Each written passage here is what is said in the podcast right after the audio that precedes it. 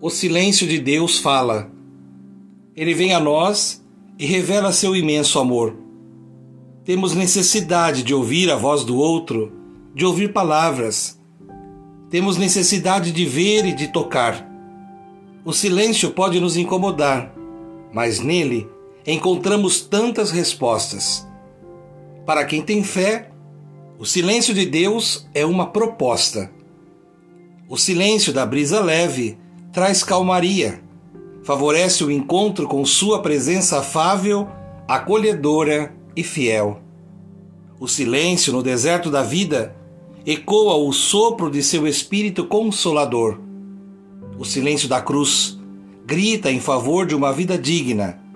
Estendendo as mãos, digamos: dá-nos de comer, dá-nos de beber Busquemos o pão que sacia a nossa fome mais profunda, a água que sacia a nossa sede de eternidade e a sabedoria para discernirmos o que é prioridade, urgente e necessário.